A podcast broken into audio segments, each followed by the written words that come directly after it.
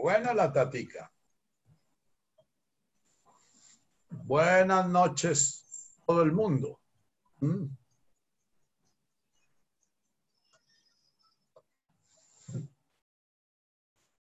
Espero que con el buen frío de hoy sigamos, podamos terminar de trabajar nuestro águile, nuestro poder estar eh, serenos y centrados en lo que la vida nos está dando.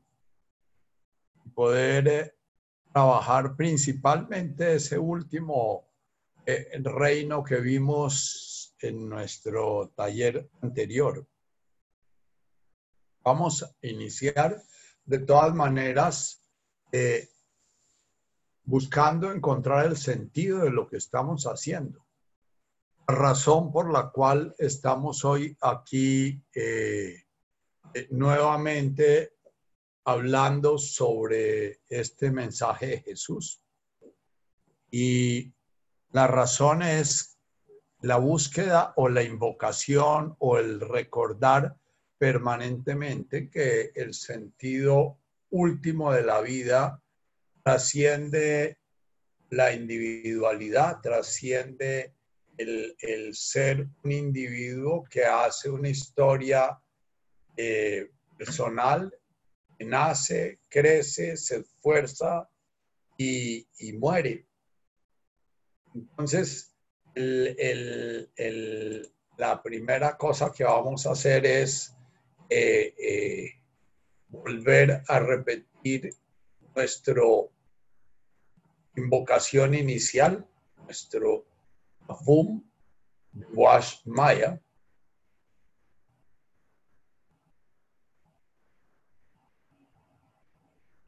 Puedes cerrar tus ojos, comenzar a sentir tu respirar.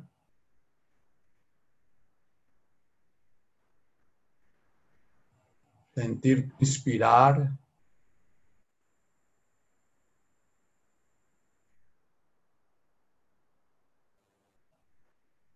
lo más profundo de tu inspiración siente como ese yo y en tu expiración ese soy.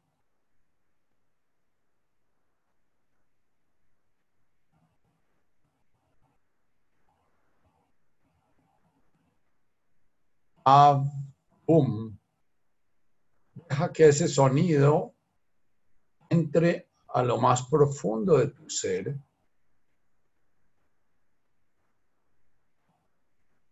Avum, yo soy.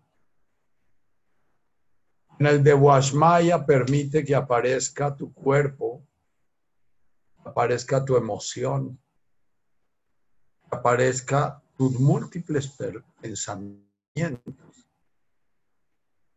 aparezcan tus relaciones, aparezca tu historia.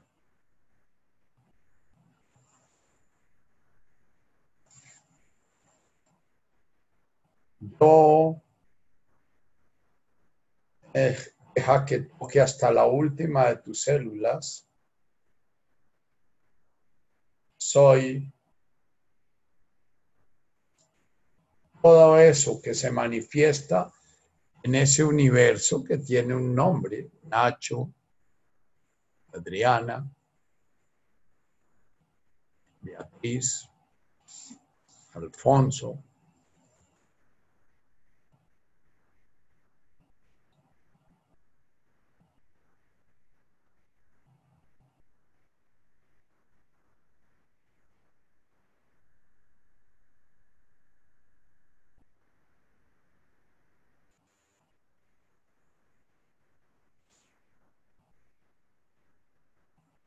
Bien.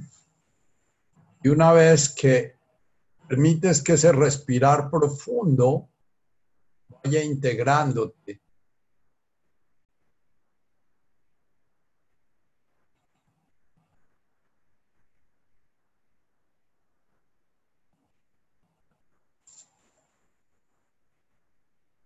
vaya dándole centro y sentido a toda esa infinita diversidad en la que te manifiestas. Volvemos nuevamente a la totalidad de nuestro trabajo. Recordado en el Netkada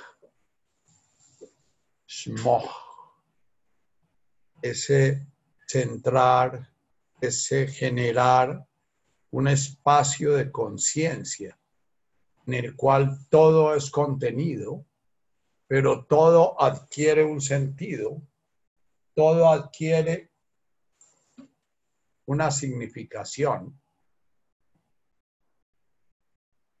Ese tema al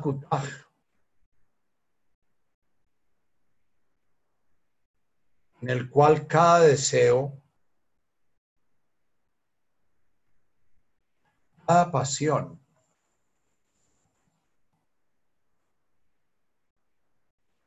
Cada gusto, cada disgusto se van poco a poco alineando,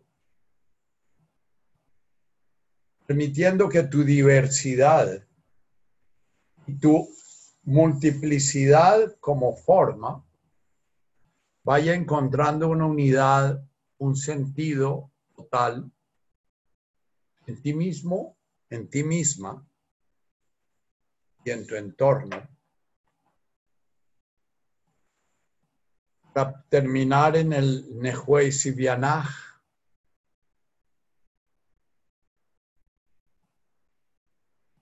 de tal manera que si esto se da, la unión, la paz interior, la armonía, el sentido, profundo, la sabiduría, van a estar permanentemente a tu alcance,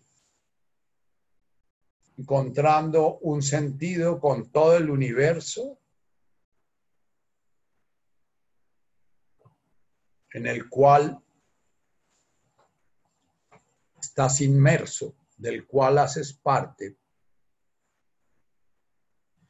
Vamos a nuestra, nuestro caminito de nuestras bienaventuranzas, las cuales esto se dé para que este estado de conciencia que estamos invocando, que nos va a dar el sentido profundo de nuestro existir, pueda de alguna manera irse volviendo una cotidianidad, irse, irse volviendo un hábito es, nos propone Jesús un camino de pasos.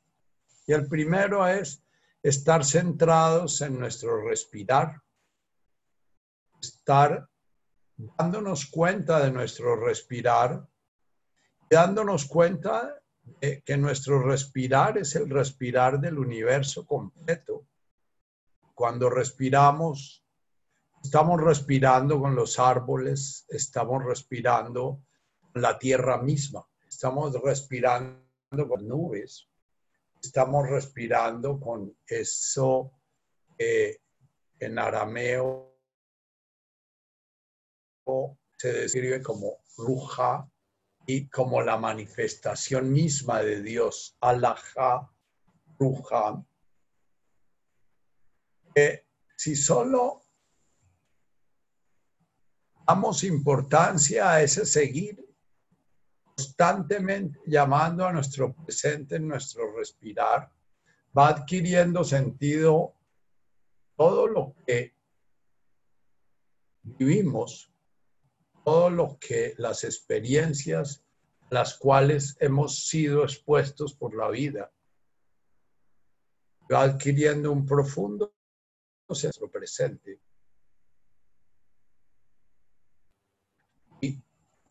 Vamos pudiendo estar en nuestro segundo pato de una manera más arraigada, más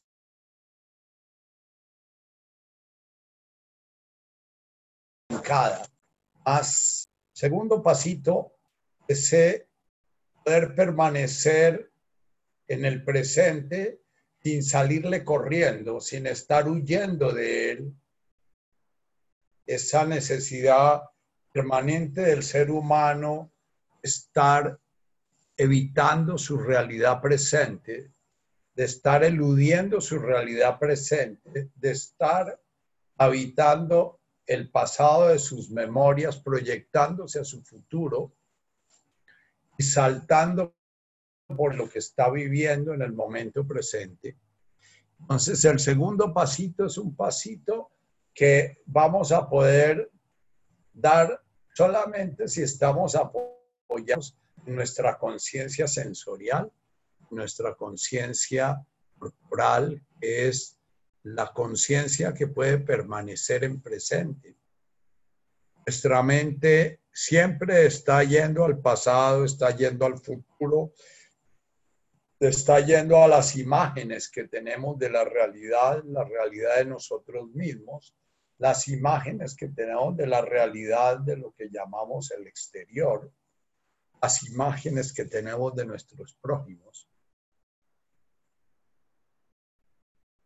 la única conciencia que nos permite estar serenamente en el presente es la conciencia sensorial. Si estamos escuchando una bella música y estamos dejándonos atrapar por ella, si estamos contemplando un bello paisaje, si nos estamos bañando en un delicioso y estamos dejándonos llevar por esa universo de sensaciones muy posiblemente nuestra mente sin ningún trabajo va a estar silenciosa. Como no podemos estar siempre viendo el bello paisaje, oyendo la hermosa música, o sea, presentes en realidades que nos llaman a esa realidad por, por lo apetitosa, por lo bella, por lo armónica que es. Entonces la respiración se nos convierte como palanquita en la cual nos afincamos, nos arraigamos para poder estar viviendo ese presente. Y viviendo ese presente eh, recordando permanentemente nuestra conexión con todo el universo del cual hacemos parte. Y podemos vivir ese segundo paso, que es permanecer en la realidad, ya sea que nos esté gustando, ya sea que nos esté estorbando ya sea que nuestros mundos mentales estén de alguna manera disociándonos de nuestros mundos emocionales y nuestros mundos sensoriales, ya sea que nuestros mundos emocionales nos estén tirando hacia un pasado o hacia un futuro, ya sea que en nuestro universo interno, nuestro universo subjetivo, estemos desgarrados, estemos rotos por nuestras ambivalencias, porque es propio los mundos mentales estar deseando y rechazando a la vez, muchas veces deseando y rechazando lo mismo. Se llama en nuestra psicología moderna la ambivalencia contigo ni sin ti. Contigo porque me matas, sin ti porque me muero. Ni con calor ni sin calor. Cuando estoy con el calor, entonces eh, peleo con el calor y cuando estoy con el frío, peleo con el frío. Entonces, eh, hemos trabajado en esta segunda, en este segundo paso, que es el Tubehum Lauile estoy madurando, estoy integrándome, estoy pudiendo ser yo amablemente, estoy pudiendo ser yo mismo. Eh, sin pelear conmigo ni con el universo en el que estoy viviendo. Estoy pudiendo ser el órgano del organismo en armonía con el organismo. Cuando estoy viviendo en el presente, lo que la realidad me está proporcionando en el presente. Beihum Lawile. Cuando esto sucede, Dijanón, Bayom, cuando esto sucede, voy a sentirme integrado, voy a sentirme satisfecho, voy a sentirme con un sentido, voy a sentirme queriéndome a mí mismo. Hanon Bayom. Voy a comenzar a silenciar esos permanentes diálogos internos de rechazo a mí mismo, rechazo a lo que estoy viviendo, de rechazo a un prójimo. Y hablábamos en la sesión anterior de cómo Buda y el budismo generaron como una metodología para hablar de cómo son los reinos de ese sufrimiento. Hablamos de los devas, que son los que viven tan gozosos, tan gozosos, pero permanentemente temiendo que ese gozo se va a acabar, permanentemente viendo en la muerte y en la enfermedad sus enemigos, permanentemente viendo en la impermanencia de la vida a, su enemigo y a su, y a su seguidor, por decirlo de alguna forma. Los asuras, que son esos personajes aparentemente triunfadores, pero que lo único que hacen es estar cuidando y celando y envidiando lo que les hace falta y, celando lo que tienen porque temen perderlo. El reino humano donde podemos estar siendo conscientes de esos mundos del sufrimiento y de esos mundos de, del rechazo a la realidad y que es un reino caracterizado precisamente por el sufrimiento que genera la mente con su permanente rumear y, el sufrimiento que genera eh, el permanente estar deseando lo que sentimos no tener, desear ese, de, e, ese ser completos, ese ser unos, ese ser íntegros con la realidad, íntegros con la unidad del universo. Hablamos también del reino animal, es ese reino donde nuestra mente permanentemente está jugando con los derechos, los deberes, las obligaciones, los merecimientos, ajustando la injusticia. Permanentemente estamos haciendo juicios, permanentemente hacemos juicios de nosotros mismos y de nuestros prójimos y de los no prójimos, de, hasta de los más lejanos. Y ese permanente hacer juicio lo que eh, nos va a llevar al sufrimiento constante. Solamente cuando la mente logra silenciarse viviendo lo que está, esenciando lo que está viviendo a nivel sensorial y a nivel emocional, sin rechazar, sin desear, sin juzgar, sin querer cambiar, eh, eh, comienza a haber un poquito de paz. Veíamos también cómo hay un reino que se llama el reino de los pretas, que son eh, unos espíritus eh, barrigones, barrigones, los pinta la, imaginería budista con una hojita chiquita, chiquitita, y entonces son personajes que viven teniendo una enorme hambre de todo. Los llaman los espíritus hambrientos. Están siempre deseando y deseando y deseando y deseando, pero no tienen ninguna capacidad de gozar aquellas cosas que a las cuales de alguna manera acceden.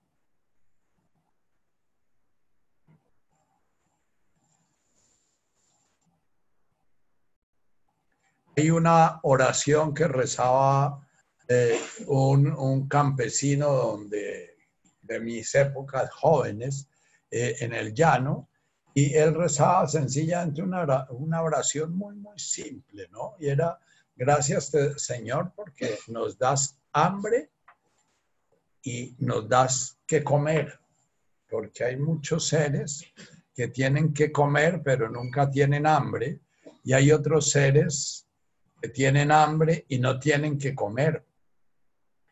Ese Dijanón et Bayom, ese serán saciados, serán, se refiere mucho a, serán como contentados, se refiere mucho a ese sutra del Tote Chin, que dice la mayor de las defectos, los muchos deseos la mayor de las enfermedades, la ambición. La mayor de las desgracias, no saber contentarse. Mayor de las virtudes, saber contentarse. El único contento perdurable. Saber contentarse, les planteaba yo la vez pasada, es un poquito poder vivir el gozo de ser un Tom, que siendo esclavo tuvo una vida, desarrolló una conciencia amorosa muy, muy, muy plena. Bueno, pues hubo en nuestra iglesia católica, tuvimos a San Pedro Claver, que vivió en, en, Cartagena con toda esa brutalidad que eran los barcos negreros que llegaban eh, eh, con la mitad de su tripulación muerta, eh, de hambre y de, escasez. Y, y, bueno, San Pedro Claver vivió entre ellos y lo describen como un hombre que no estaba amargado para nada, era un hombre bondadoso, era un hombre servicial, era un hombre que se entregaba completamente a esos eh, seres que llegaban en una miseria absoluta y en un contexto muy brutal. Para nosotros hoy es casi inconcebible eso que sucedía eh, eh, y en poblaciones teóricamente religiosas, porque nuestro, nuestra colonia fue hecha por una, por una país llamado a sí mismo católico y fue hecho por en la época precisamente de la mayor expansión del catolicismo de, la Edad Media. Nuestros reyes conquistadores se llamaron los reyes católicos y, gran parte de esa colonización, como la de la colonización de América del Norte, fue hecha con esclavos. Y muchos de estos esclavos eh, fueron personas que realizaron sus vidas y uno, para nosotros es imposible pensar que un ser humano puede realizar su vida y, despertar una conciencia amorosa en esas condiciones tan brutales. Lo que más nos pesa a nosotros los hombres modernos precisamente es la enorme dificultad de contemplarnos. Es tener todo en nuestras manos, tener toda nuestra disposición y estar permanentemente sintiendo la carencia de la realidad. parte de lo que propone esta segunda bienaventuranza es que podamos estar sintiendo esa insatisfacción, pero dándonos cuenta que tenemos todo lo necesario para estar satisfechos, para estar contentos y que si no estamos contentos, no es porque la realidad no nos esté dando lo que necesitamos para estar contentos, sino porque hay algo que tenemos que hacer para despertar nuestra conciencia de contentura, nuestra conciencia de satisfacción de vivir, gratitud de vivir, gratitud de recibir este milagro y este don de la vida se puede llegar a ese saber contentarse desde la escasez o desde la abundancia. Y podemos decir que todos los seres humanos modernos viven la abundancia. Nosotros vivimos en familias en que nuestros hijos crecen y lo normal es que, eh, es que crezcan. Hace 30, 40 años de 6, 7 hijos que nacían, crecían 3, 4 hijos.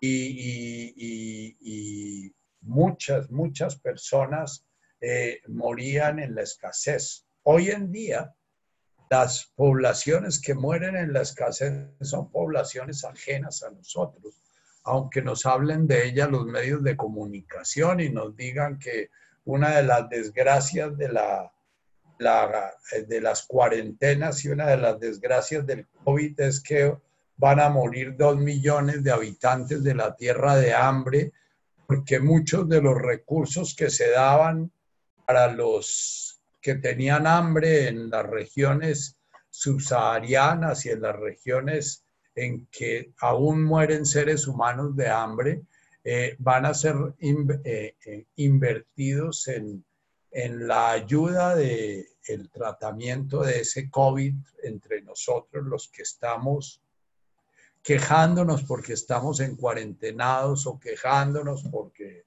se murió uno de nuestros parientes de, de, una enfermedad que ha matado a, casi llegamos al millón y estamos escandalizadísimos cuando una peste de antes mataba a 50, 70, 100 cientos.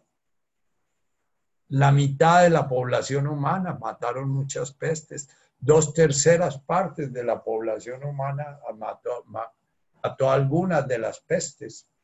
Entonces, nosotros, eh, el lauile nuestro es un lauile muy sutil porque el, el saber contentarnos tiene que exige una conciencia muy, muy, muy fina de qué es lo que nos está generando el descontento, de qué es lo que nos estamos inventando para no sentirnos contentos, seguros, armónicos con la naturaleza, armónicos con nuestro entorno, para no sentirnos inmersos en un gran útero que nos contiene amorosamente. El trabajo de la conciencia del hombre posmoderno es un trabajo más sutil. Si tuviéramos que vivir el siglo XX en su primera mitad con sus dos grandes guerras y, todavía los, los bisabuelos nuestros que estuvieron en la guerra refieren esas historias pavorosas.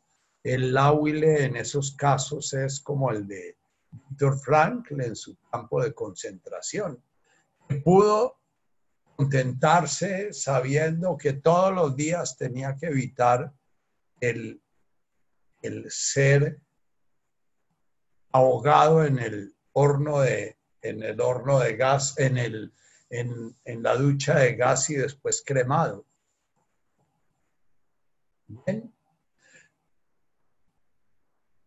último de los reinos del cual vamos a hablar, de, eh, eh, y lo dejé para esta ocasión, después de hablar de este reino, que es el reino de los pretas, en el cual todos nosotros estamos presentes, eh, todos nosotros estamos todo el tiempo temiendo y temiendo y relacionándonos con nuestro entorno como, como, como si nuestro entorno fuera nuestro enemigo, ¿ya? Eh, eh, como si la muerte fuera nuestra enemiga. Eh, es, es, yo lo repito y lo repito porque tengo que trabajarlo conmigo mismo. Perder, ver a la muerte como parte de nuestra existencia, la posibilidad de morir y de enfermar como parte de nuestra existencia, es parte de poder trabajar bien ese lauile para poder sentirnos satisfechos, para poder sentirnos contentos, para poder saber contentarnos. De el Bayom. Hanón el Bayom es Viara, una danza que, hace, que hacen en, en los círculos de danzas de paz universal, dice Ubiara. Ubiara es, está bien si llueve, está bien si hay verano, está bien si muere un hijo, está bien si se salva. Ubiara es como, se podría traducir como todas las cosas están bien como están. Todas las cosas están bien como se están presentando. Mi vida está bien como se está dando. Y, poder llegar a decir eso, ¿ah? conciencia muy, muy presente de qué es lo que estoy haciendo para no estar contento, qué es lo que estoy haciendo para estar rechazando mi existencia tal como es, qué es lo que estoy haciendo para estar rechazando el entorno que estoy viviendo tal como es. ¿ah?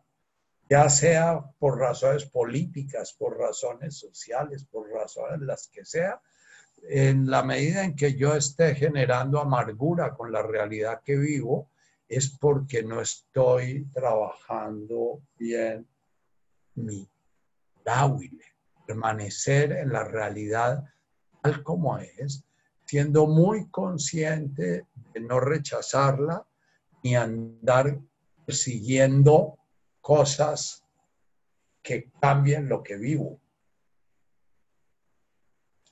Por último, el reino infernal, que es el guerra, que es el reino de la lucha de clases, es el reino de la guerra, es el reino de, bueno, el reino que teóricamente es opuesto a la paz y que teóricamente nosotros estamos tratando de salir de él desde hace mucho tiempo, haciendo tratados de paz y, haciendo eh, mil esfuerzos para podernos salir de esa violencia que genera violencia y ese sentido de la vida basado precisamente en que mi vida vale en la medida en que puedo someter otras vidas, que mi vida vale en la medida en que puedo cambiar otras vidas. Mi existencia individual puede generar un efecto sobre otras existencias individuales. El reino infernal está caracterizado porque las dos únicas maneras de vivir en Él es sometiendo o siendo sometido, siendo perseguidor o siendo víctima. Y siempre el sentimiento que se va a tener en el reino infernal es que mi profundo malestar viene de que la realidad está generándome ese malestar. Y entonces partiendo de esa base de interpretación del mundo, voy a dar por sentado que mi sentido en la vida es cambiar la realidad. Eh, en el fondo, la mayoría de nuestra conciencia política está basada en el, está en los reinos superiores, sino en el reino infernal. La mayoría de nuestra, nuestra conciencia política está basada en que yo me siento mal porque hay otra persona que tiene que dejar de ser como es para que yo pueda de alguna manera contentarme. Eh, si esto se da en nuestras relaciones cercanas, en nuestras relaciones de pareja, en nuestras relaciones de padre-hijos, en nuestras relaciones eh, de hermanos, eh, vamos a hablar de violencia intrafamiliar, no vamos a hablar de guerra, pero la violencia intrafamiliar es un reino infernal vivido en la familia. entonces, eh, está descrito en nuestra mitología con Caín y Abel, que, que Caín arranca por la envidia y su envidia se hace tan profunda, comienza a sentir que la única manera de sanar su envidia es matando a su hermano. Y, y, entonces es el famoso fratricidio que va a generar el arquetipo de muchos sistemas familiares. Eh, hay un dicho en nuestra cultura que dice pelean como buenos hermanos. Y, y, bueno, la guerra se da entre los hermanos cuando de alguna manera el sistema familiar empuja o forma en función de la competencia. Toda nuestra educación de alguna manera está alimentando estos reinos de sufrimiento, porque toda nuestra educación está basada en la competencia. Y la competencia crea devas en los, los que son ganadores y los que sienten que lograron someter y avanzar y estar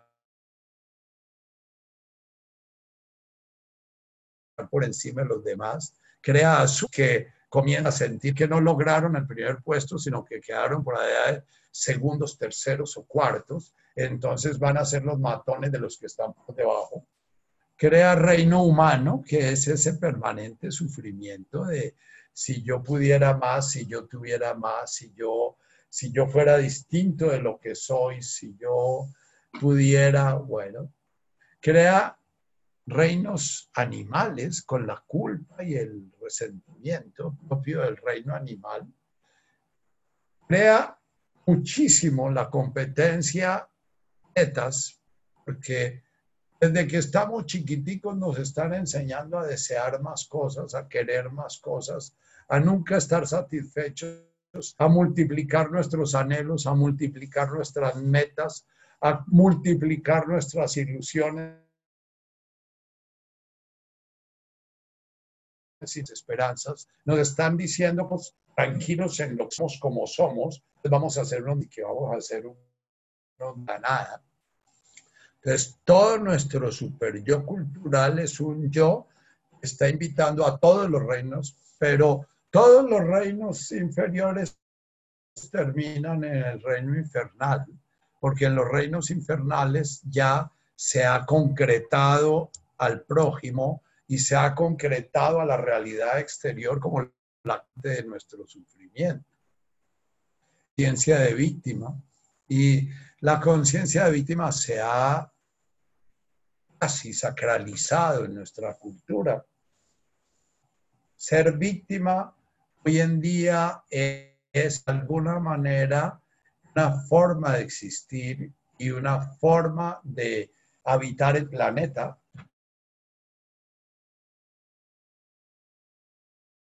pero la víctima va a ser una persona que está muy, muy llena y la víctima sin darse cuenta va a perpetuar la violencia. Todos los especialistas en violencia hablan de que toda víctima va a terminar volviéndose victimario y que todo víctima, víctima, ante tanto en lo sexual como en lo político, social, como a todos los niveles. Y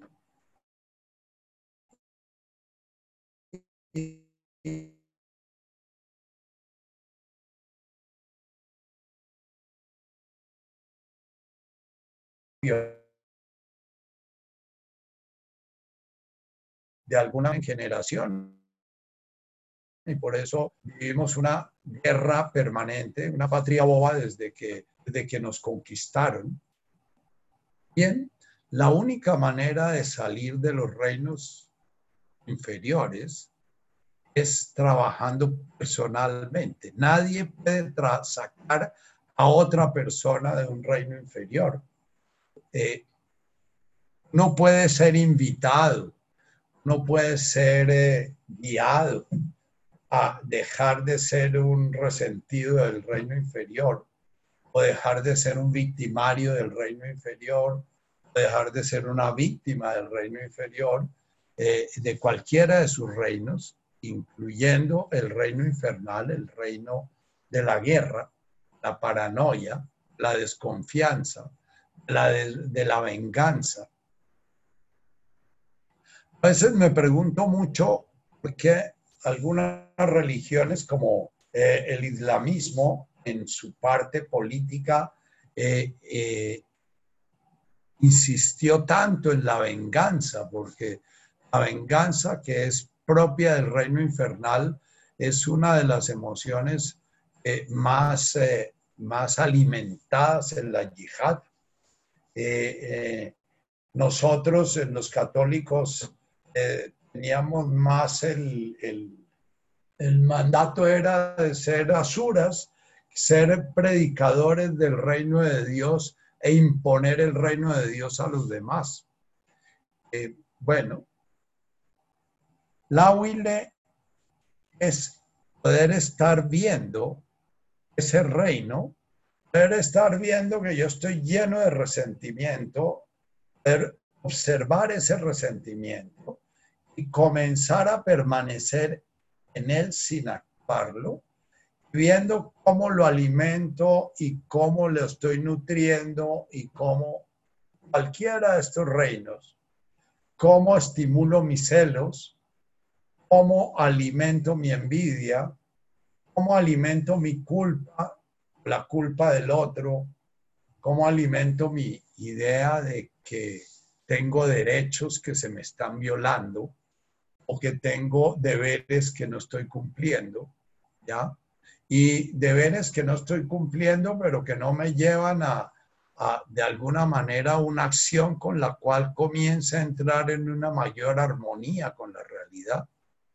Porque si en un momento la sensación de tener un deber no estoy cumpliendo me lleva a cumplir ese teórico deber y cumpliendo ese deber comienzo a sentir paz, comienzo a sentir tranquilidad, comienzo a sentir mayor armonía con mi entorno. Bueno, digamos que por añadidura, ese reino animal salió de su reino Chepas. Lo que pasa es que cuando no se sale de un reino inferior con conciencia, sabiendo que es que ese reino está generando sufrimiento tanto en mí mismo como en los demás, cuando salgo del, reino, por ejemplo, de la culpa y pido disculpas y entonces eh, eh, resarcir, resarzo eh, la culpa y, y, pago la multa o pago el castigo y qué sé yo, lo más probable es que después ese ciclo se repite si no hubo un cambio de conciencia, porque si pagué la multa y pagué la y, y, pedí disculpas y todas esas cosas, yo ya creo que el otro tiene que hacer algo por hacia mí porque, porque es del otro lado de donde debe venir la sensación de sí sintió, sí sentí ser perdonado, porque si el otro no hace algo con lo cual me dice que sí me perdonó, entonces yo no me voy a sentir perdonado. Pero muy posiblemente eh, entramos en esos juegos como que es que no pidió perdón bien porque es que el perdón toca pedirlo de una manera exacta y en la fecha exacta y como toca de una manera concreta, porque es que para eso dice la ley que hay que pedir el perdón de la, de la forma que toca. A mí me pueden pedir diez veces perdón y si por dentro el perdón no me sirve, si por dentro el perdón me es un mal negocio, y no ha hecho conciencia de que eso que veo como mal negocio, lo que me está proporcionando sufrimiento, eh, no me sirve para nada pedir perdón. Eh, atiendo con mucha frecuencia sistemas familiares en los cuales los hijos aprendieron por, precisamente por vivir en esta buena época de víctimas eh, y aprendieron de nosotros los psiquiatras a culpar a sus padres y cada vez que le pegan un culpazo a su padre o le pegan un culpazo a su madre, obtienen un beneficio, porque a través de una culpabilización obtienen eh, o plata, obtienen un permiso, obtienen una, uh, una eh, aligerar una norma, obtienen algún beneficio sociopolítico de su sistema familiar. Y entonces me preguntan esas madres o esos padres, bueno, pero ¿por qué mi hijo sigue culpándome? Y le digo, porque la culpa para él es como un cheque, él gira y ustedes le dan los fondos con los cuales él gira. Y entre más ustedes le paguen por, por, por culpabilizarlos a ustedes, él va a culpabilizarlos más y va a sentir más profundamente que ustedes son realmente culpables, porque esa es la forma como él está aprendiendo a interpretar la realidad. Entonces, el reino inferior no se sale siendo perdonado ni perdonando si yo busco que el perdón sea reconocido por el, por el que, al que le pido perdón. El perdón es realmente comenzar a relacionarme con ese de realidad de una manera distinta. Y para poderme relacionar con la realidad de una manera distinta, voy a necesitar poder ver la circunstancia. Ese es el sentido del lauile. Ver todos los reinos inferiores actuando en mí en lugar de estar exigiendo al otro que me, me cambie las reglas del juego o en lugar de estar cambiando la realidad a la brava o en lugar de estar huyendo de la realidad. Entonces miro la realidad y comienzo a mirar ese caldo de cultivo de sufrimiento he generado en cualquiera de estos reinos y comienzo a dejar de alimentar ese reino. Si es el orgullo y la soberbia, comienzo a darme cuenta que sí, que la vida me ha dado muchas aparentes ventajas, pero que esas ventajas en última son pruebas, más que ventajas, y que en última son circunstancias que se me dan para poderlas vivir gozosamente, con contentura, no sufriéndolas. La mayoría de personas que tienen argumentos de vida en la abundancia no gozan su abundancia, la sufren. Cualquier forma de abundancia, de abundancia de inteligencia, de abundancia de belleza física, de abundancia de amistades, de abundancia de energía sexual, de abundancia de dinero, de abundancia de conocimientos. Si la abundancia no se mira con mucha conciencia, termina siendo fuente de sufrimiento dentro de un reino ébico de ese orden. Entonces, huile es poder estar en cada presente manteniendo con la práctica de mi respirar la sensación, la emoción, el sentimiento, la molestia física, la molestia social, la molestia si tengo una persona en el piso de arriba taconeándome y comienzo a sentirme loco y, y bueno, y comienzo a armar la guerra y entre más armo la guerra, más mal me siento y entre más peleo ya. Eh, eh, entonces eh, es comenzar a darme cuenta, no, por ahí no es el camino. Y seres humanos que viven por debajo de un tren elevado de esos en Londres o, por, o en Detroit o en esas ciudades industriales donde hay unos trenes que pasan por encima del rancho de uno y tiembla todo, y esos seres humanos han vivido ahí todo el tiempo. Aquí nomás en nuestra ciudad hay seres humanos que viven en la cabecera del aeropuerto de, la pista 2 del aeropuerto del Dorado y cada vez que sube un avión tiembla. Y, y bueno, ellos o están desesperados pidiendo clínica psiquiátrica porque están peleando con los aviones y peleando con la aeronáutica civil y peleando, o de golpe duermen profundo y les parece que esa es la realidad y, están de pronto contentísimos porque tienen un sitio amable donde vivir y, una, y un sitio calientico donde guarecerse del frío. Eh, la resignación propiamente no es lauile. La resignación es aguantar uno amargándose por dentro y guardando rabia para ir descendiendo en los reinos hasta llegar al reino infernal.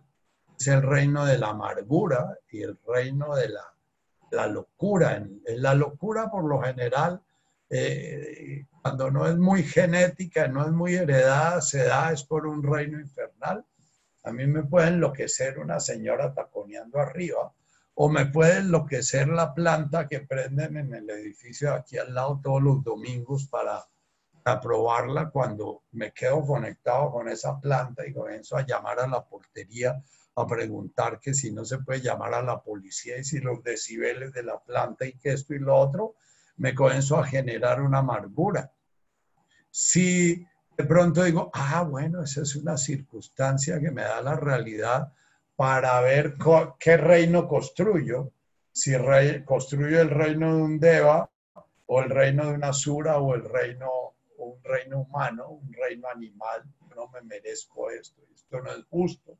Es que es ya o un reino de los pretas pidiendo vivir en otro sitio o en un lugar, o un reino infernal tratando de imaginarme tirando bombas eh, al edificio al lado. Bien. Lauile, et bayón, dos palabras si yo estoy presente sin pelear con la realidad, no voy a aprender a contentarme, voy a saber contentarme. El único contento perdurable, el único contento que perdura es el contento de relacionarnos con lo que es, como es, sin pelear con eso que es. tenemos un maestro que es Jesús que murió de una manera muy terrible y murió en relativa paz. La muerte de Jesús no se habla mucho porque, porque para un hombre moderno dejarse matar injustamente y, y de una manera tan atroz y tan brutal, porque esa, esa muerte ni siquiera nos permitimos imaginarla, a no ser que seamos... Eh, un director cinematográfico como Mel Gibson, medio morboso, eh, eh, eso es una cosa tan atroz que ni nos cabe a nosotros los hombres modernos en la cabeza. Y, sería visto casi como masoquismo. Sin embargo, esa es una imagen que para mí viene a mi cabeza cada vez que yo me echo un paso y digo, no, no, pero es que uno no puede ser pendejo, ¿no? uno no se puede dejar montar, ¿no? Uno no puede tolerar esto, uno no puede tolerar lo otro. ¿Hasta dónde? Decía, le preguntaban a Jesús, ¿hasta dónde debo perdonar? Y él decía hasta 70 veces 7, el infinito. Perdonar es sencillamente dejar de tratar de cambiar al otro, dejar de cobrarle al otro, dejar de pedirle al otro que, le, que cambie que le devuelva uno la plata por la cual uno está desconforme o que, o que deje de insultarlo o que deje de algo. Perdonar es una de las reflexiones de, Neil Douglas, dice, perdonar es comenzar a estar tan presente que yo voy a buscar que la diferencia que está generando el prójimo conmigo vaya desapareciendo y yo pueda ponerme, a, yo pueda llenar ese vacío que nos separa. E, eso lo, lo, lo, explica en un texto que es el texto de Jesús de que hay que amar a los enemigos. Y amar a los enemigos de alguna manera es encontrar la armonía con aquellas personas que sentimos que somos profundamente desarmónicos. Y él lo, refiere también consigo mismo. Hay que amar al enemigo que hay también dentro de mí mismo. Hay que comenzar a ver qué cosas en mí mismo yo rechazo de una manera así como si fuera un enemigo brutal y comenzar a relacionarme con esa, con esa parte de mi, de mi nacimiento, con esa parte de mi ser, con esa parte de mi acontecer de una manera más amorosa, más amable, más contemplativa, menos reactiva. Pueden ser los mismos reinos inferiores. Puede que yo descubra en mí un reino infernal profundo. Puede que yo descubra en mí que tengo un resentimiento y un odio eh, guardado desde chiquitico porque la autoridad que me tocó vivir fue brutal y porque posiblemente mi familia vivió violencia eh, a través de, y a mi padre lo mataron y, que, bueno, y, entonces puede que todo el enemigo que yo tenga que, que trabajar es el enemigo que hay en mí porque yo hice un voto de no violencia y detrás del voto de no violencia lo que estoy haciendo es hacerme inconsciente todo el odio y el resentimiento que mantengo. ¿Ya? Entonces, la huile es aprovechar la conciencia del reino humano para poder ver todos esos yoes que de pronto me molestan terriblemente. No es para alimentarlos y justificarlos, sino para poder ir integrando esas diversas energías, esos diversos clases de manifestación. Bien, y entramos en la siguiente bienaventuranza, que es Tubeihum la Makike, Dijanon Mertun Arja.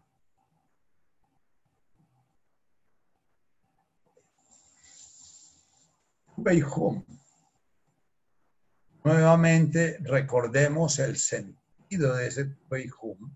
Tubeihum es como estar armónico tu es como eh, estar fluyendo en una gran multitud al ritmo de la multitud de tal manera que yo siento que voy caminando como si estuviera caminando a mi ritmo y que el ritmo de la gran multitud es mi ritmo. Beijum es lo que puede sentir un buen músico cuando está tocando en una muy buena orquesta y en un momento determinado entra casi en el arrobo musical en el cual ni siquiera se da cuenta cómo está tocando porque se deja llevar completamente por, la conciencia colectiva de, de, ese, de ese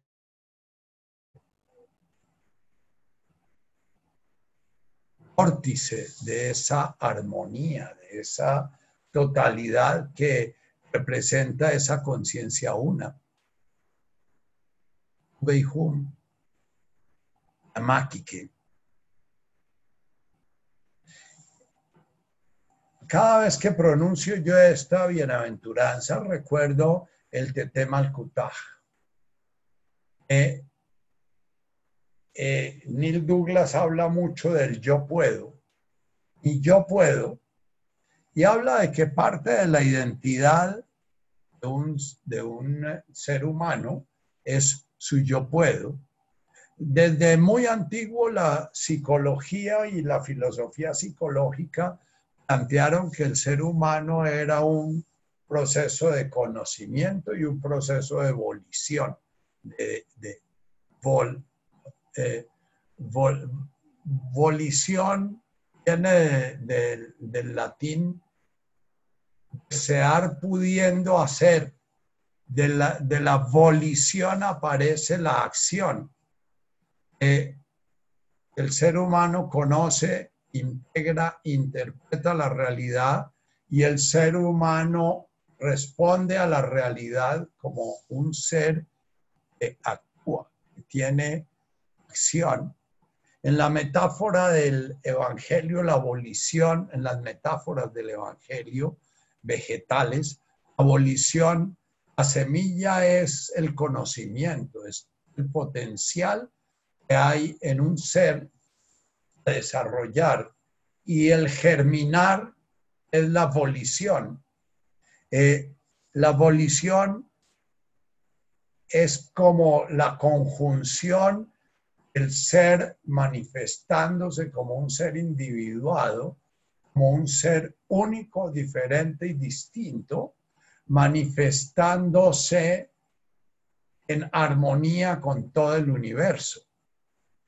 La abolición para mí, en la abolición se realiza por excelencia el misterio de la encarnación de la unidad en la diversidad.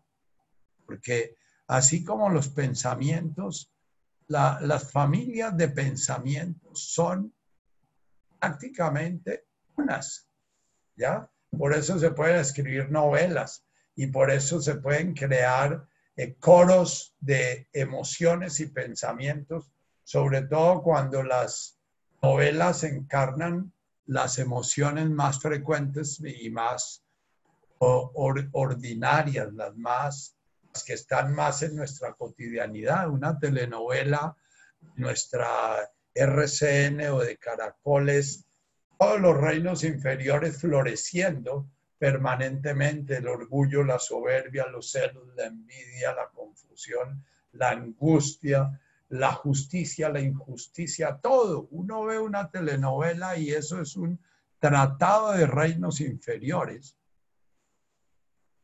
Sin embargo, la gracia de la telenovela es que ese conocimiento de realidades que se pueden comulgar, muchos seres humanos pueden sentir que eso que están viendo en, en esa telenovela o eso están leyendo en esa novela o eso que están ya, muchos seres humanos pueden sentir que ahí están reflejados. Sin embargo, cada uno de los que está viendo esa telenovela o cada uno de los que está viendo la serie de Netflix o la película, cada uno va a tener deseos distintos, ¿ya? Cada uno va a identificarse con un personaje distinto. Entonces, la mágica es como que mi deseo deje de estar al servicio de mi singularidad, de mi diferencia, de mi ser distinto, de mi reino inferior. Mi deseo no esté programado dentro de los reinos del sufrimiento. Que mi deseo de alguna manera comience a encontrar cuál es su tono, su color, su matiz, para poderse manifestar en el universo de lo diverso de una manera armónica. Y la voluntad una se pueda manifestar a través mío de una manera gozosa, de una manera amable, de una manera fluida, de una manera bondadosa. Que mi voluntad deje de estar al servicio de crear un ego o un yo diferente, distinto, separado, especial. Eh, he hablado en varias ocasiones de lo que llamaba don Juan la importancia personal, como eh, eh, el indio Juan, hay una historia del indio Juan en que eh, el indio Juan le, cuenta a Carlos Castaneda que cuando él tenía 15 años de edad, eh, eh, entró a trabajar en un trapiche de, México en los años 20, 30. Y el trapiche lo dirigía, el capataz del trapiche era un indio. Y entonces el indio se aprovechaba de que en ese entonces a los indios no, se podían matar sin que, sin que fuera injusto y a veces las personas sometidas son los peores sometedores que existen. Entonces este indio lo que hacía es que contrataba indiecitos muy jóvenes y muy cándidos y los ponía a trabajar sin hacerles contrato y sin hacerles nada. Y por ahí al año de estar trabajando, cuando el indiecito comenzaba a cobrar su, su salario que no le habían dado, entonces este capataz armaba la pelea delante de los matones del, del, trapiche y, bueno, le pegaba un tiro y lo botaba por ahí a un Juan. Y entonces el indio Juan a los 15 años entró a trabajar en un trapiche como un indio común y corriente. Él no sabía que él había sido llamado a ser guerrero, ¿no? Es como lo llaman, pero no es guerrero de los reinos inferiores, sino guerrero del espíritu. Y trabajó su año y al año comenzó a reclamar su platica y sus compañeros le dijeron, mire, tenga mucho cuidado, porque es que aquí ese capataz lo que hace es que de golpe coge así de tontos algunos indígenas y cuando el indígena no se da cuenta que tiene que fugarse sin reclamar su plata y eh, eh, entonces lo que hace es armarle la gresca y los mata.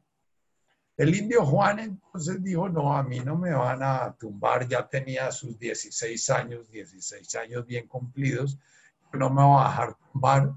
Y, al principio decidió comenzar a buscarle el lado al capataz, ver a ver cómo podía sacarle su platica y cómo podía convencerlo.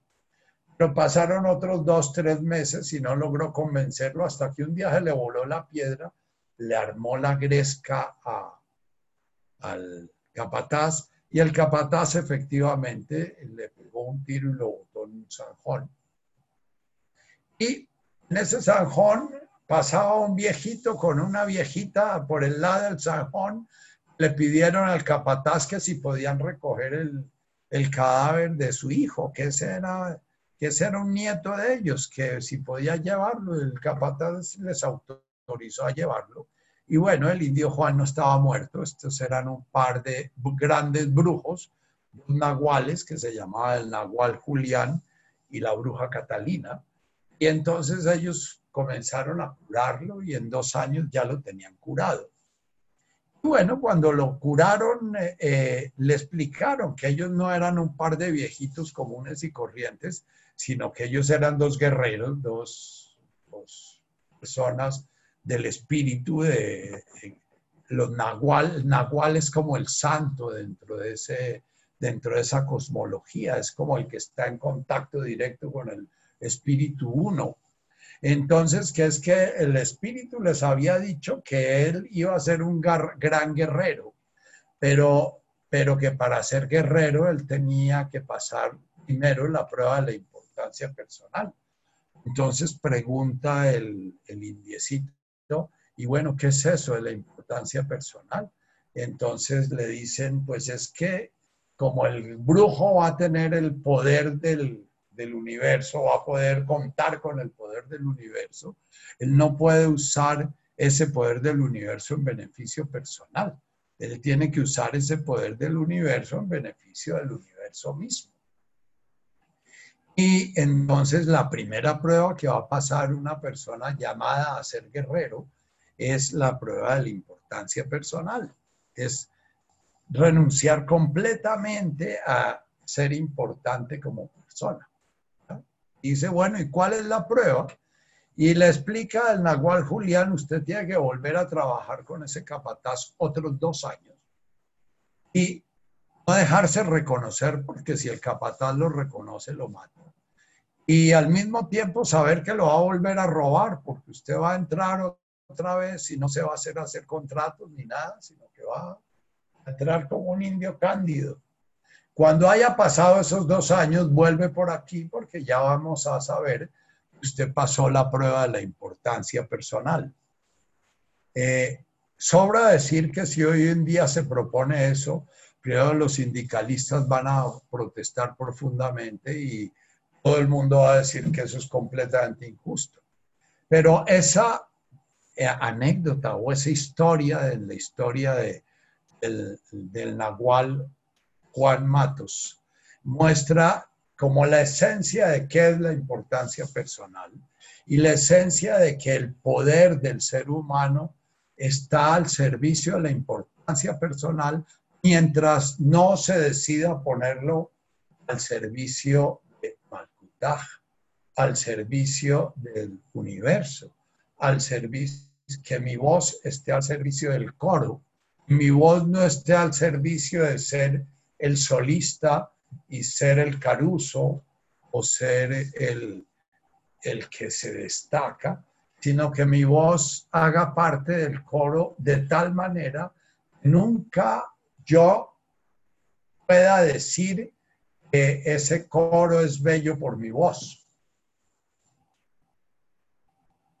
Es poder poner mi singularidad al servicio del orden del universo, al servicio, el orden en el sentido de el orden que hay en la luna girando alrededor de la Tierra o el orden que hay en la florecita que genera su néctar para que la abejita coja su néctar y la lleva a su panal para nutrir el, ¿ya? Hay un orden. Y hay un orden en todo el universo que el único que se sale de ese orden ilusoriamente es el ser humano que cree que puede poner el universo a su servicio. Es esta tercera bienaventuranza, tu beihum, la mágica, Hanon, Mertun, Raham. La mágica, el que se doblega, el que se doblega pero no humillado, el que se doblega armónicamente, el que logra entonar su propia voz con la voz del universo, el que logra encontrar en su deseo el deseo del universo. Es el mismo tema del es que yo pueda poner mi singularidad al servicio de la totalidad, que yo pueda realizar en mi vida individual lo que realiza la unidad, la divinidad permanentemente en el universo, permanentemente la divinidad, el uno, la Ja, está realizando su voluntad en el universo como un vórtice. Jaila. Jaila es la energía que se manifiesta. Jaila es el principio de la manifestación. Watesmukta en un vórtice ordenado de luz, sonido, forma, que se manifiesta en belleza, armonía, amor, etc. La máquica. Mil Douglas lo traduce como el que vuelve blando lo que es rígido en su interior. La palabra la máquica originalmente fue traducida el humilde, bienaventurados, fue traducido como manso, humilde. La traducción al español fue los mansos. La traducción a, a,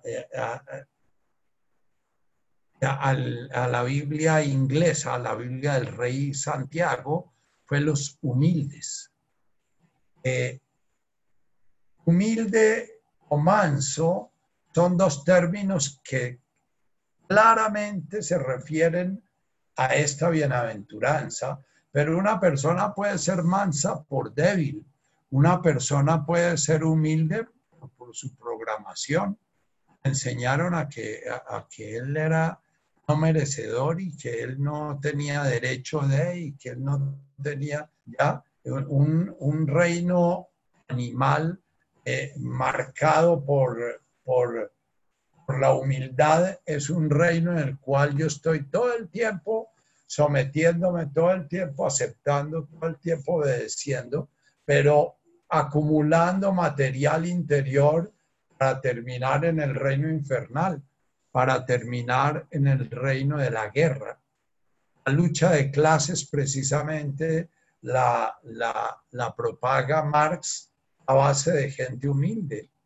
El, el, siervo de la Edad Media no era siempre un siervo, era manso. El siervo de la Edad Media era un siervo atropellado que se resignaba y se resignaba, pero cuando le daban papaya se volvía profundamente violento. El, Gandhi utilizó, digamos, la mansedumbre y la humildad, pero muchos de los que lo siguieron realmente lograron esta bienaventuranza, pero una gran mayoría estaban resignados y aguantándose y aguantando y esperando a que, a que que Gandhi muriera para ellos comenzar a hacer su guerra. Ellos sencillamente usaron la humildad y la mansedumbre como no violencia política, como no violencia violenta.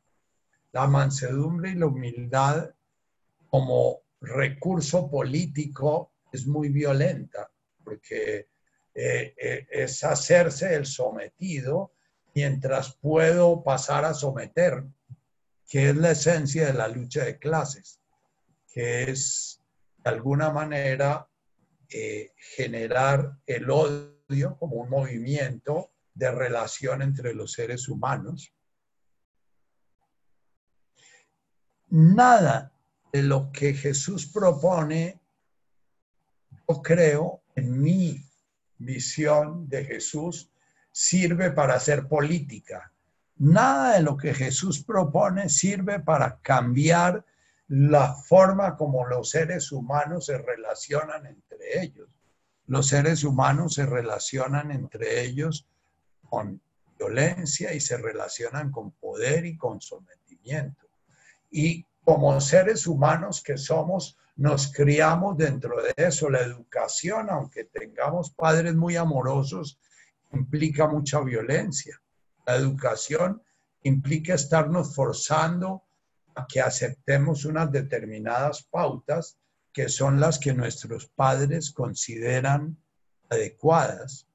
Y entre más avanza el ser humano en su civilización, más violencia hay en la educación, aún en el seno de la relación más, más amorosa, que es la relación madre-hijo, la relación del sistema familiar. Por eso la violencia intrafamiliar hoy en día es tan, tan, difundida y tan grande.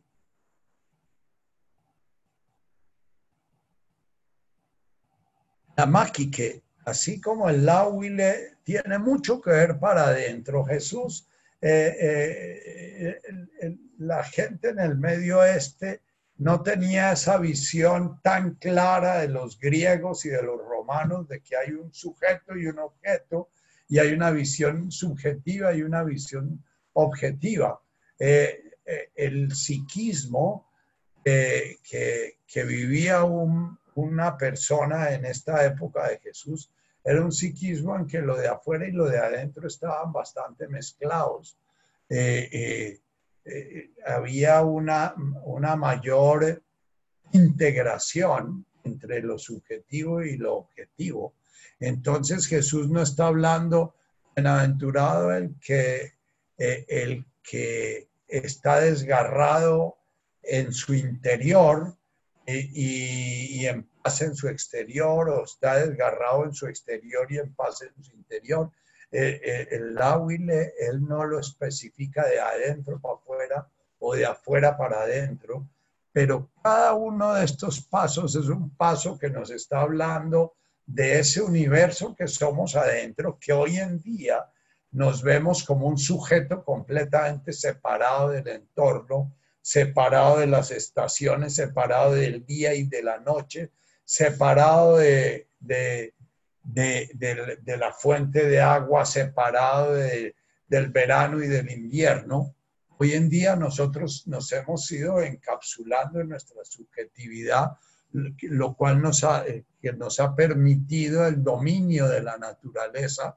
Eh, en ese entonces, no, entonces en la máquina tiene que ver, bienaventurado el que se ablanda en su interior, el que deja de, ser rígido consigo mismo y al dejar de ser rígido consigo mismo, deja de ser rígido con los demás. El que pasa a cambiar su corazón de piedra por un corazón de carne. los soldados atenienses y la mayoría de seres humanos criados para la guerra son criados a través del tormento desde muy pequeños que se vuelvan muy rígidos en tu interior, porque uno solamente puede matar sin sentir duda si adentro ya se ha vuelto, el corazón se ha vuelto un corazón de piedra. Entonces, el trabajo de la tercera bienaventuranza es, una vez que nos hemos podido asentar en nuestro respirar, eh, nos hemos podido comenzar a habitar nuestro presente, comenzar a ver todos ese universo de yoes que están en conflicto en nuestro interior y comenzar a ver todo ese universo de contradicciones y de rechazos y de conflictos que hacemos con la realidad, que de alguna manera hace parte de nosotros mismos. Eh, hoy en día los psiquiatras, los psicólogos evolutivos dicen que la identidad no es subjetiva. Están volviendo a hablar de que la identidad es relacional. La imagen que yo tengo de mí mismo es la relación que yo tengo con mi madre, la relación que tengo con mi padre, la relación que tengo con mis hermanos, las imágenes que creamos para generar una identidad son imágenes de relaciones, son imágenes de cómo soy querido cómo soy rechazado cómo soy, ¿ya? O sea, no hay una imagen de sí mismo que sea una imagen pura de mí mismo, si ustedes comienzan a mirar las imágenes con las cuales se identifican, son imágenes de relaciones, ¿ya?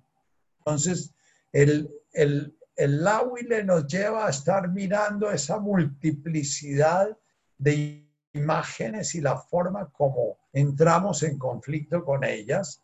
Y eso, esa forma como entramos en conflicto, va a ser la forma como nos enseñaron a desear, nos enseñaron la volición, el deseo, el deseo que nos lleva a la acción.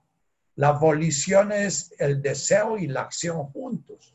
El, el, todo el universo que tiene que ver con el ser humano como un ser actuante es la volición. Entonces, esta tercera bienaventuranza, en la segunda estamos trabajando casi como el, como el Netkadach Shimoh, estar viendo todo lo que hay en nuestro espacio de conciencia, poder ver ese espacio para poder ver qué contiene. Y en esta estamos entrando ya a darnos cuenta de nuestra acción muy claramente, de cómo nuestra manera de identificarnos y de percibirnos en la vida en cualquiera de estos reinos nos va a llevar a actuar en la vida. Y entonces el que vayamos ablandando nuestra manera de percibir nos va a llevar a ir ablandando nuestra manera de reaccionar. Reaccionar y accionar son distintos. Accionar sería si mi acción viene del Tetem al si mi acción viene de la Makike, de Hanon Nertun Arham. Nertun Arham.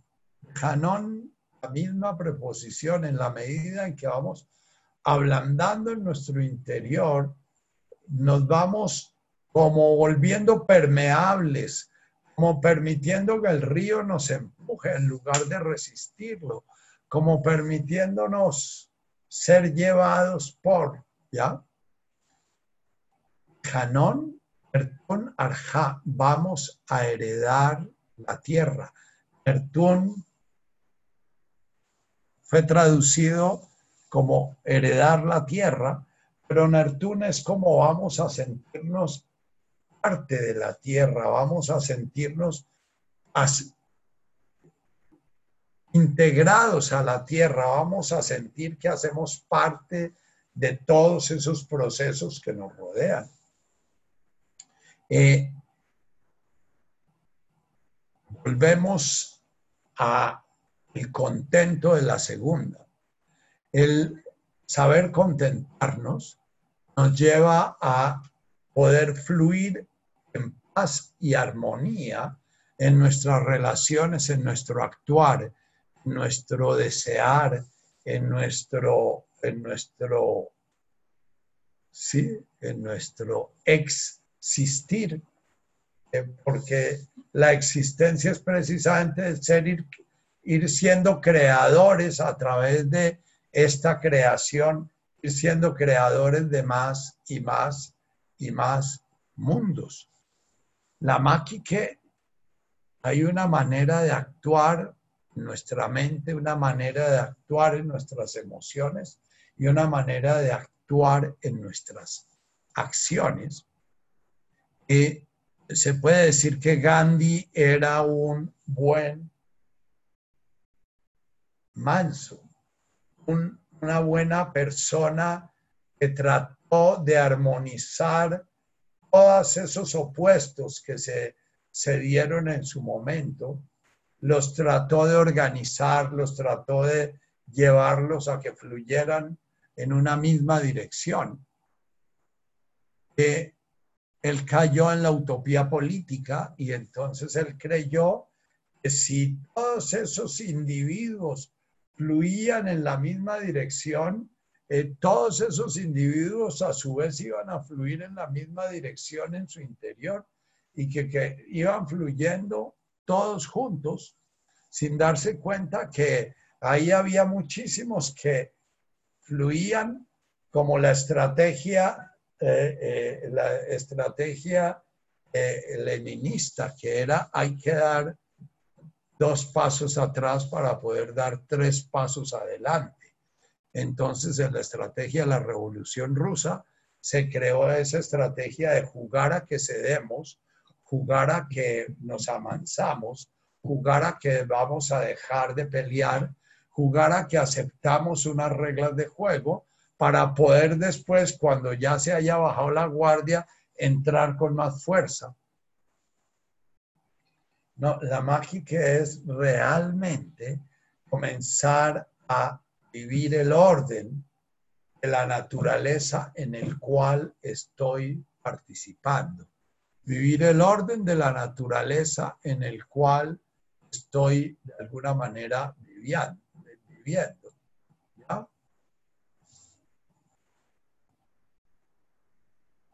Podemos decir que la bienaventuranza primera es una bienaventuranza de nuestro cuerpo.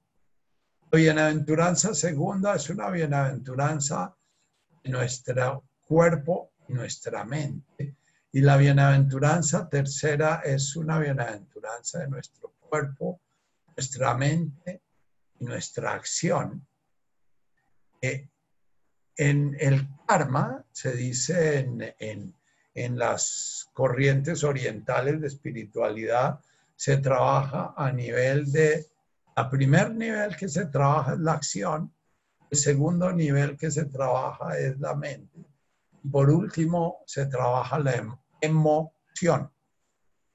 Emoción viene de algo que mueve, algo que produce la acción. Entonces, en muchos seres humanos, la mente muy programada produce emociones que genera acciones compulsivas, acciones que llaman los psicólogos modernos una, una actuación fuera de la conciencia. Entonces, cuando somos muy rígidos y tenemos mentes muy poco integradas, muy poco trabajadas, entonces tenemos emociones también muy inconscientes, emociones muy compulsivas que nos llevan a acciones compulsivas. Cuando comenzamos a parar la acción, primero paramos la acción, el actuar, impedimos que la, el actuar se dé así compulsivamente, eh, hay, hay, la máquina que comienza en un primer nivel, que es el nivel de dejar de actuar nuestra guerra, dejar de actuar nuestra reacción, aunque mentalmente sigamos actuando la reacción. Segundo nivel es, con, al dejar de actuar la reacción, no quedar actuando la reacción a nivel interior, porque ahí se sigue cultivando el reino inferior, sino comenzar a ver ese pensamiento y comenzar a poner ese pensamiento en el espacio de la conciencia. Entonces el primer lauile es el lauile de la acción, eh, el, el, y el segundo lauile es el lauile de poner el pensamiento. Y ambos nos van a llevar poco a poco a la máquica. Entre menos rígido sea la mente, entre menos juicios hagamos, entre menos estemos jugando los reinos inferiores, actuemos los reinos inferiores, eh, la emoción va a comenzar a cambiar.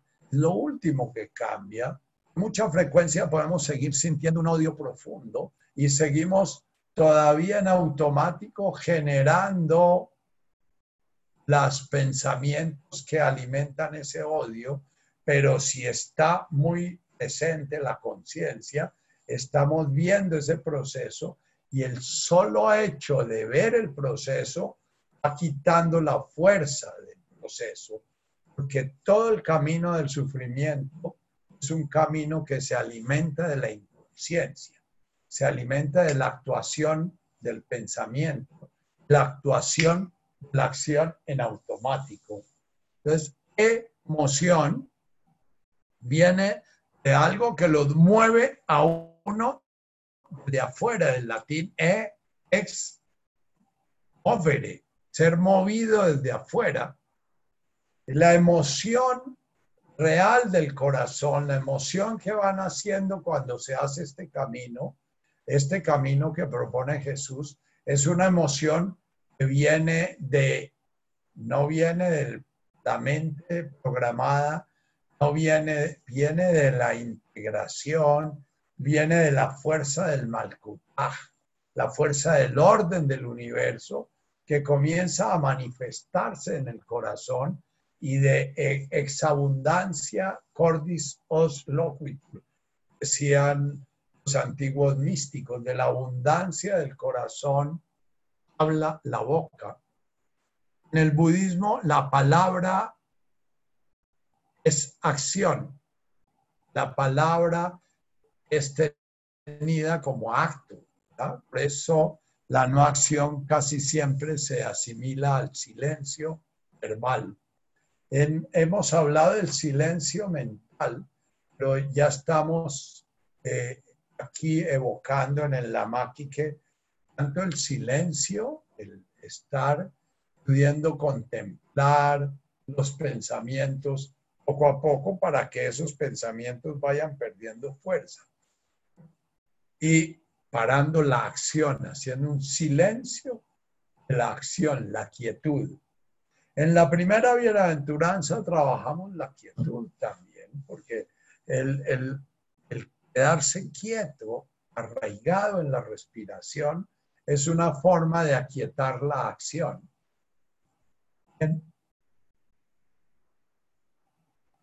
Veihum la makike.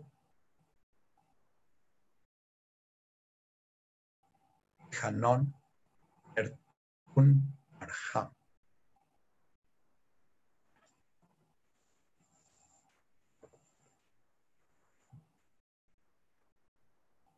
¿Qué es realmente heredar la tierra? ¿Qué es realmente poder relacionarnos con la realidad tal como es? Es lograr que la, el universo fenoménico de alguna forma vaya poco a poco manifestándose en la conciencia que encarnó en nosotros y manifestándose en una armonía de mi propia existencia y una armonía de la existencia que me rodea.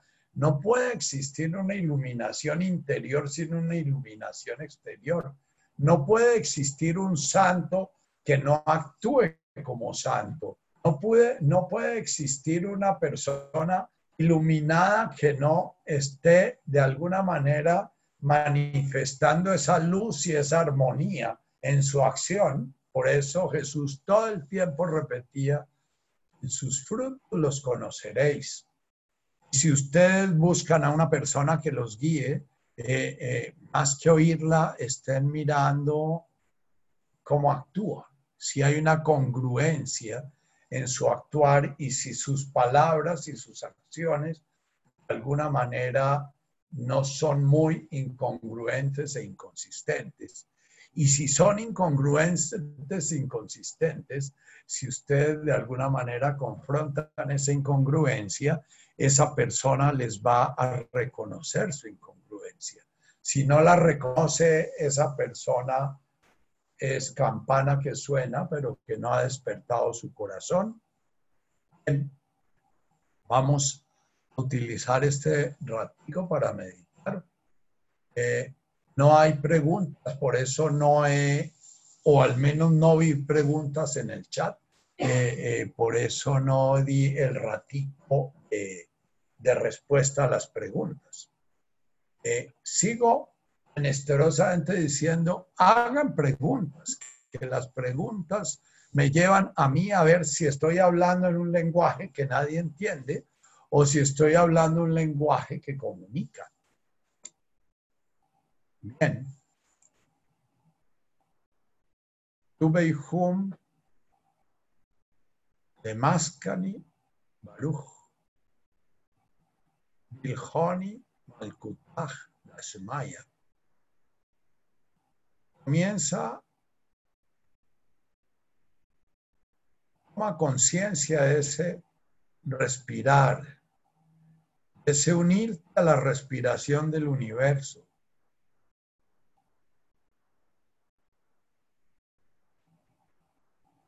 Sé consciente en cada inspirar de esa divinidad llamamos vida manifestándose en ese cuerpo el cual está animando. Siente eso que llamamos vida. Todos creemos saber qué es.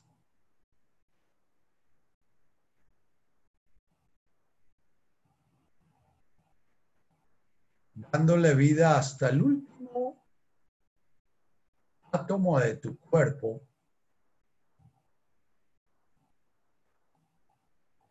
Toma aire, lo sueltas.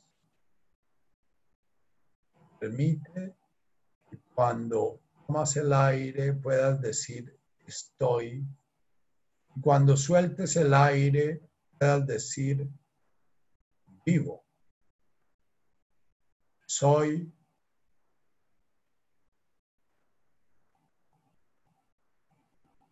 vivo.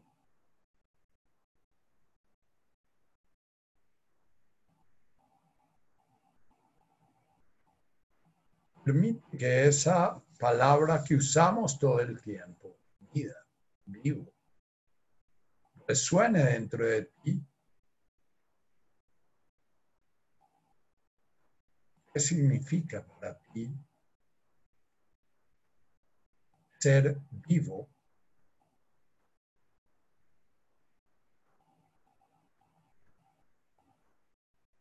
Siente la vida en cada rincón tu cuerpo. Siente la vida en tus emociones.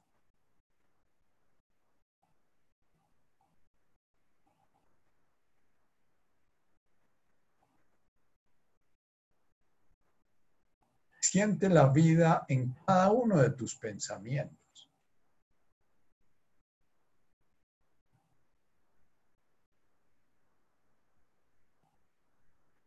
Soy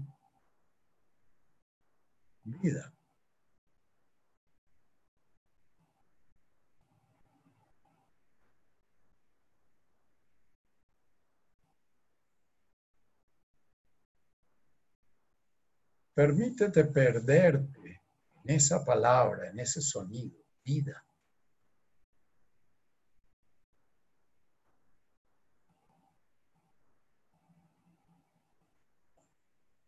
Permítete perderte en él desde tu organismo, desde tu corazón, no desde tu mente. Para tu mente vida es lo opuesto, muerte.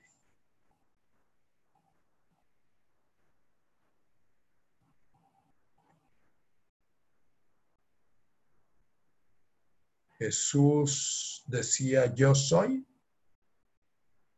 el camino, la verdad, la vida. Se refería a eso que está sintiendo. Soy vida.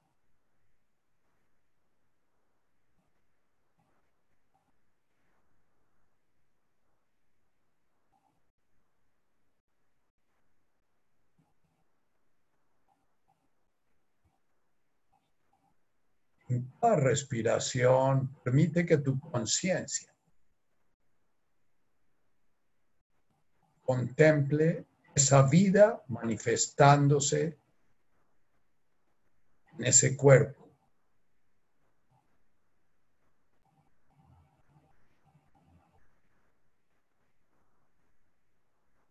Soy vida.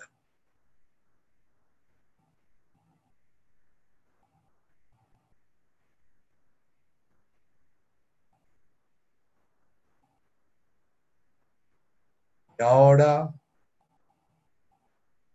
contempla bien. Es el que está contemplando esa vida en ese cuerpo, en esas emociones, en esos pensamientos. ¿Qué es lo que contempla?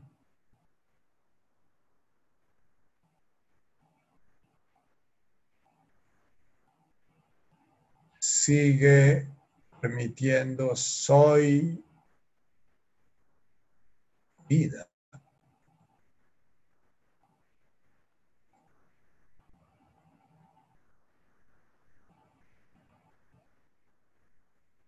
¿Quién soy?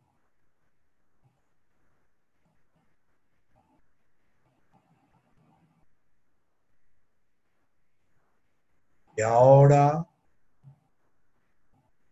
mucho amor, lleva tu conciencia esa vida manifestándose los seres que están cerca de ti. Si está cerca a alguien, contempla esa vida igual que estás contemplando la tuya.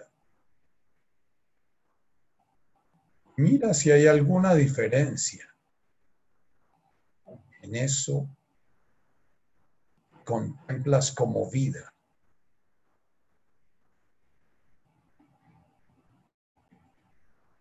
Puede ser un prójimo, puede ser una planta, puede ser una mascota.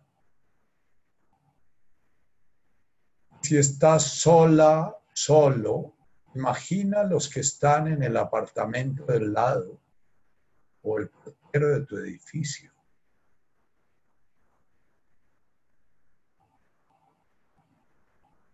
Soy vida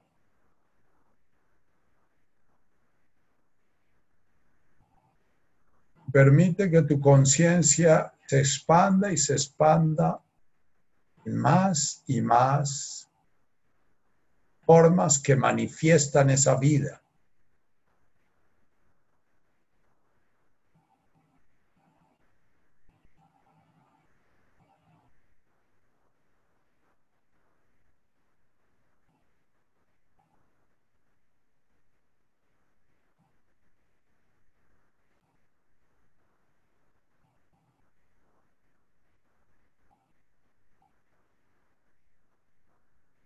Cada respirar.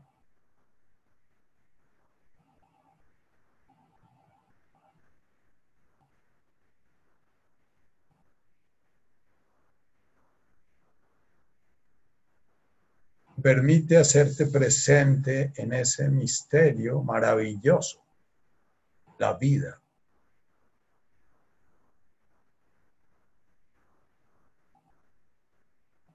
Nadie sabe qué es la vida, la estás contemplando.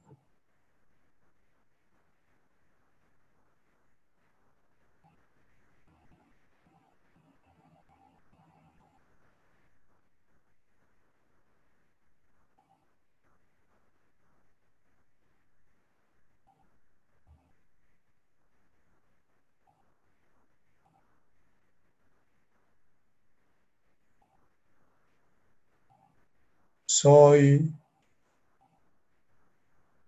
conciencia de vida manifestándose.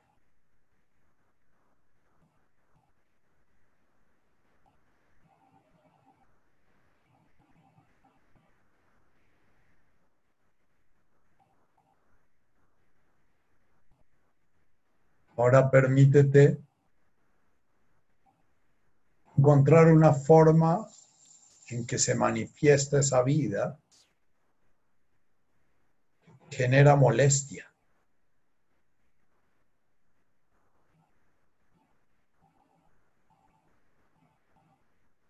Puede ser un prójimo.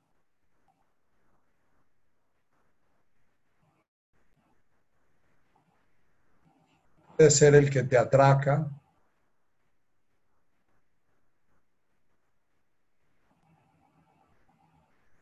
O puede ser el que te pide. Puede ser el perro del vecino ladrando.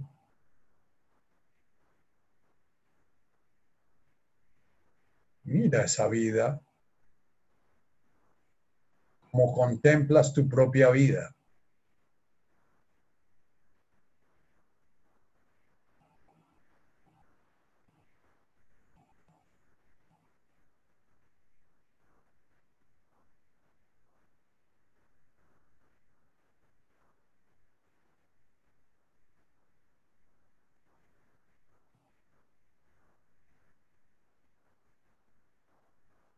Soy vida. No pierdas tu contacto con tu respirar.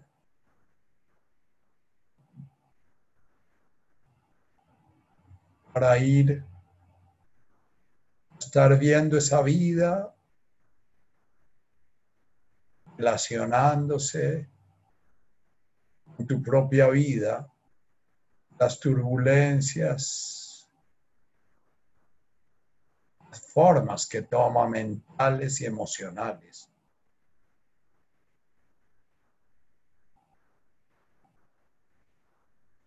Si hay una persona en tu vida que tú sientes que te causa cualquier reino inferior, celos, angustia, soberbia, culpa sentimiento, odio, miedo.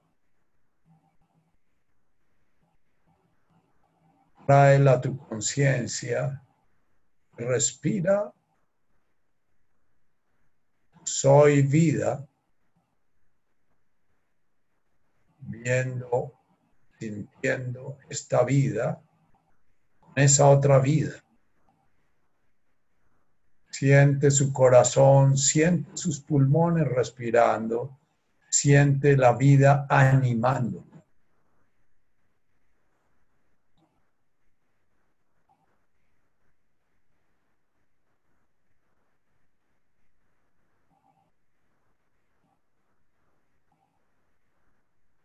Nuestra religión llama alma esta vida De ahí sale la palabra animar.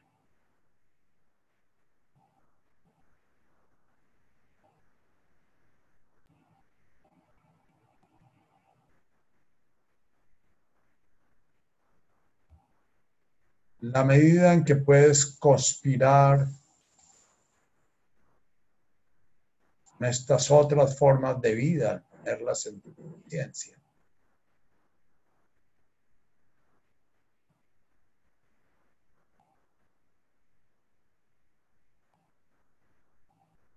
Dejar de reaccionar.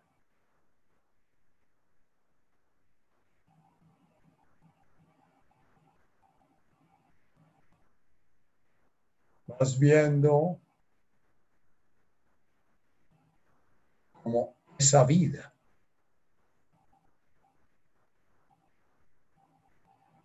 manifestándote en tu cuerpo, tus sensaciones animando tus emociones, animando tus pensamientos. La misma vida que anima los pensamientos, las emociones, los sentimientos.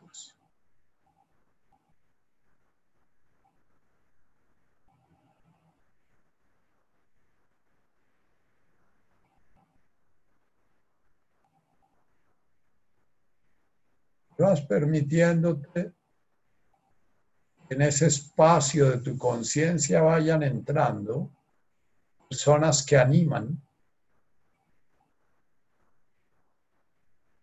de una y de otra forma tus emociones, tus sentimientos y tus pensamientos.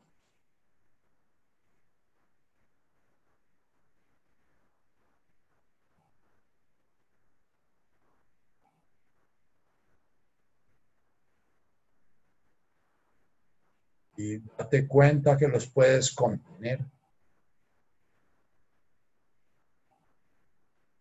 En este presente la medida en que los contienes, te contentas.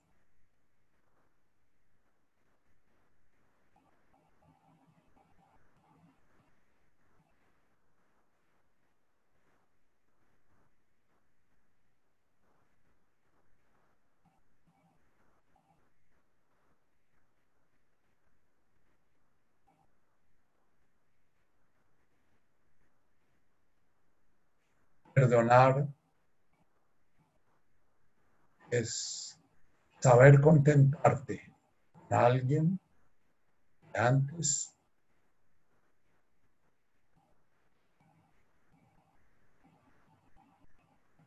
suspensivo.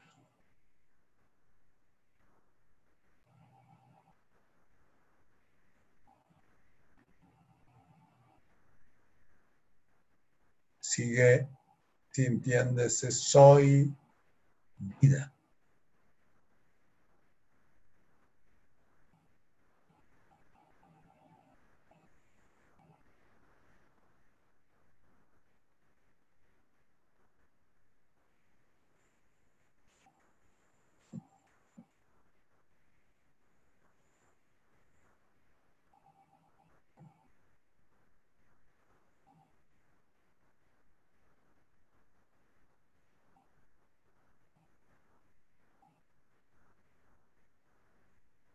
Malkutaj Dashmaya. Es la forma como eso que llamamos vida se manifiesta en este orden que conocemos.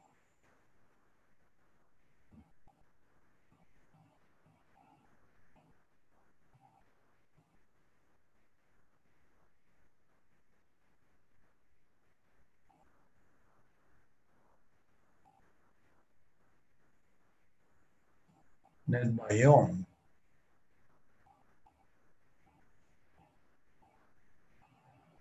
La forma como en este momento en tu conciencia fluye esa vida, sin tropezones.